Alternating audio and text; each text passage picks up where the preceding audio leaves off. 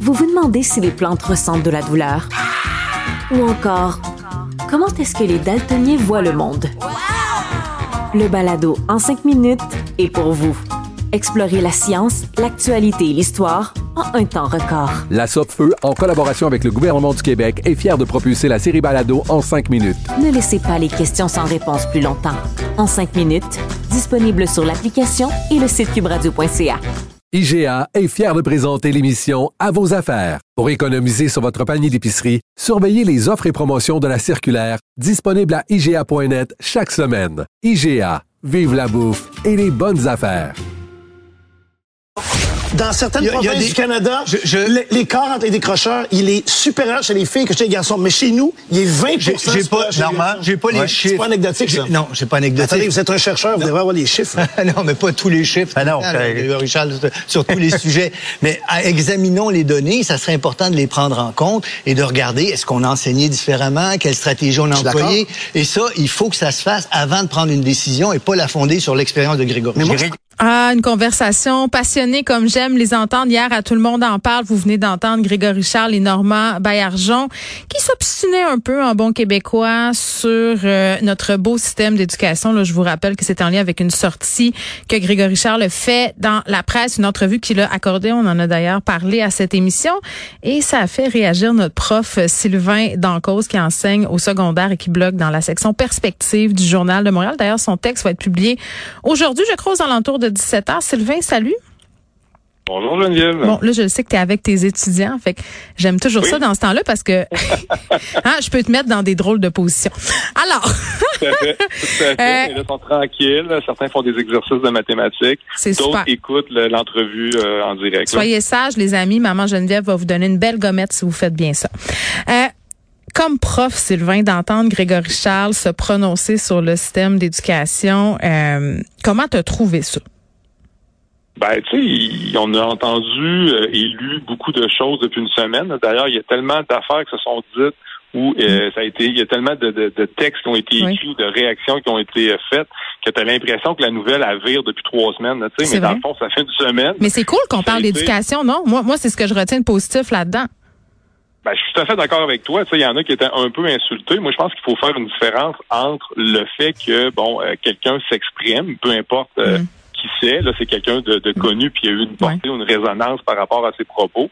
Euh, puis ben moi, je pense que c'est correct. Moi, personnellement, comme enseignant, ça me dérange pas du tout. Ça me fait plaisir de voir que l'éducation est sur la place publique, que ça enflamme les discours, mm. puis qu'on se penche sur euh, certains dossiers importants euh, pour notre société, pour notre système d'éducation.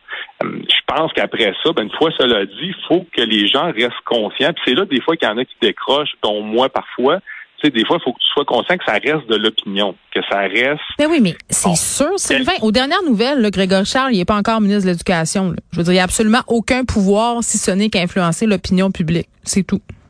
Tout à, fait. Puis même s'il était euh, ministre de l'Éducation, on pourrait dire que de temps en temps aussi, on entend quelques légendes pédagogiques qui sont colportées dans les hauts lieux du ministère de l'Éducation. Ouais, voyons donc. Mais tout ça pour dire que euh, M. Baillargeon, hier, apportait quand même des éléments intéressants dans le sens où, oui, c'est correct de donner son opinion, oui, c'est correct d'apporter des idées, mais il reste qu'il faut tout de même parfois débattre à partir mm. de données rigoureuses, de recherche, parce qu'il y, y, a plein de monde qui font de la recherche en éducation ici et ailleurs. Donc, ces recherches-là, ben, je veux dire, sont pas faites pour être placées dans une bibliothèque en quelque part puis jamais être consultées, sont faites pour être analysées, pour être portées sur le terrain puis être écoutées. Mm. Puis il y a toujours un équilibre aussi à aller chercher entre la recherche et des savoirs expérientiels. Donc, ça veut dire oh que oui, il y a la, Pardon? J'ai dit oui, oui, parce qu'il y a mon expérience à moi versus la recherche. On s'entend que c'est deux affaires. Puis là, tu fais référence évidemment à ce qui a fait le plus réagir, c'est-à-dire Grégory Charles qui disait que ce serait peut-être une bonne idée de reséparer les garçons et les filles dans les classes comme c'était le cas dans l'ancien temps, entre guillemets. Alors que, tu sais, ça c'est vrai. Là, il l'expliquait bien, M. Barriageon. Hier, j'ai eu Christine Labré à l'émission qui est venue aussi l'expliquer. Euh, Patrick Lagacé dans une chronique euh, qui a expliqué, qui a donné l'exemple de l'école, je pense, c'est collège Reine-Marie où on a dit, hey, euh, tu sais, on va séparer les garçons des filles, puis à, peu près tout le monde s'entend pour dire que c'est une fausse bonne idée.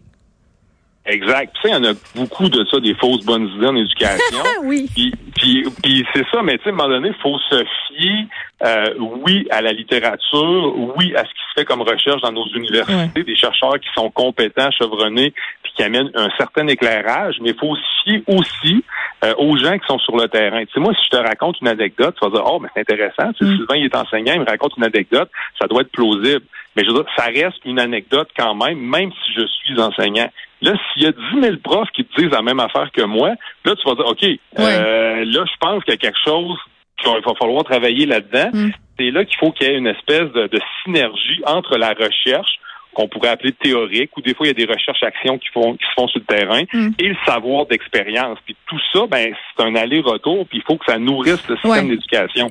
Mais trop souvent, on est dans des opinions. J'ai l'impression aussi que ce qui a fait réagir les gens dans ce dossier-là, notamment les enseignants, c'est qu'il y en a bien qui auraient voulu réagir, mais qui n'osent pas le faire publiquement. Puis là, je fais référence à un texte qui a été publié dans la presse hier, La parole aux enseignants où on dit que bon, puis explique-nous un peu de quoi il en retourne là, qu'il y a des enseignants qui voudraient parler, mais qui professionnellement sont liés par une espèce de devoir d'allégeance à leur employeur.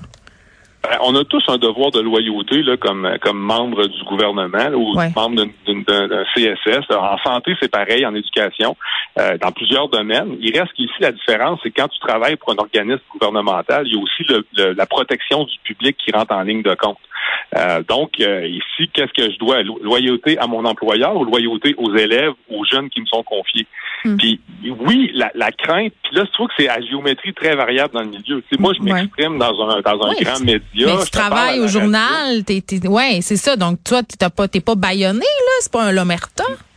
Moi, j'ai jamais eu de problème. OK, mais ça dépend aussi de qu'est-ce que tu dis puis qu'est-ce que tu racontes. C'est sûr que si t'es en train de bâcher ton boss à la place publique pour un oui ou pour un non, je veux dire, tu sais, il y a une façon de discuter des choses. Mais en même temps, il y a des employeurs aussi qui abusent du devoir de loyauté.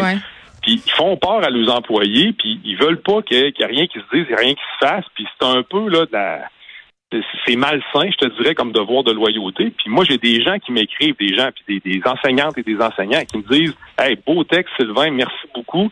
Euh, j'aurais aimé ça le liker, mais j'ai peur de le liker. Tu je veux dire, avoir peur de liker une publication, oui, là. oui, oui, ça va jusque-là. Fait que, tu sais, il y a certains ben, centres de services scolaires. je m'excuse, là. Ben, moi, je trouve ça terrible. Tu sais, je veux dire.